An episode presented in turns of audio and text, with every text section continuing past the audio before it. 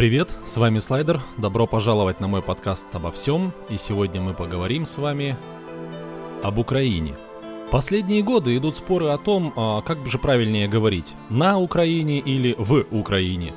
Связано это с тем, что разные люди по-разному относятся и по-разному понимают эту самую Украину. Для кого-то это родина, для кого-то это ментально единая и неделимая часть русского мира, а для кого-то просто страна или государство на карте – в этом коротком выпуске я и попытаюсь объяснить разницу между двумя этими фонемами. Но чтобы все встало на свои места, нужно немного углубиться в историю с географией. Некогда главным названием реки Волга э, была Русь. Русь и означает просто река. Великая русская река Волга раньше называлась Великая Русь или Великая река. Все земли, примыкающие к этой Руси, назывались Россия или Русия ну, земля, по которой течет река Русь. Река Днепр тоже называлась Русь, так как это просто река. Днепр меньше Волги, поэтому называлась Малая Русь. Все земли, примыкающие к реке Великая Русь, называются Великороссия, а примыкающие к реке Малая Русь – Малороссия. Все реки назывались Русь, Рось или Орось. Река Западная Двина называлась Белая Русь. Это Белая река, то есть текущая на север – эта река течет в Белоруссию и Латвию, земли, примыкающие к реке Белая Русь, и называются Белоруссия. Реки Волга, Великая Русь, Днепр, Малая Русь и Западная Двина, Белая Русь, берут начало на Валдайской возвышенности. По-другому Валдай называют русской возвышенностью.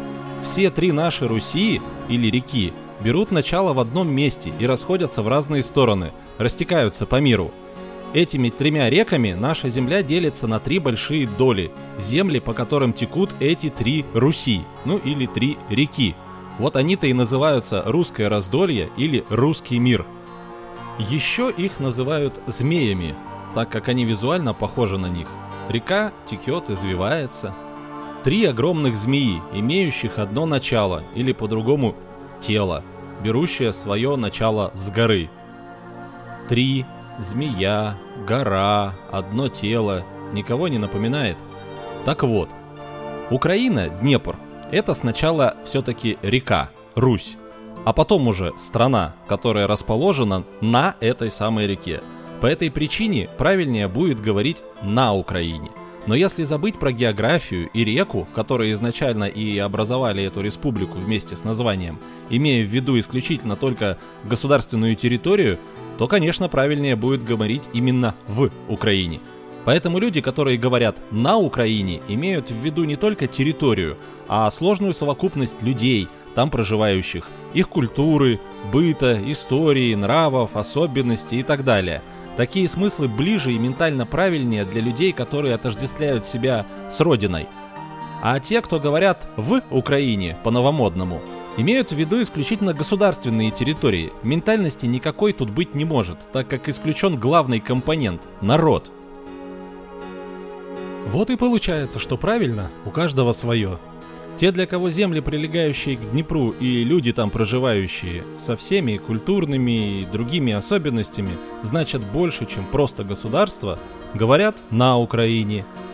И для них именно так и является правильным – а те, для кого это просто страна, в которой он живет, или в которую едет, или просто тычет пальцем в кусок карты, естественно, э, будут считать правильным говорить в Украине.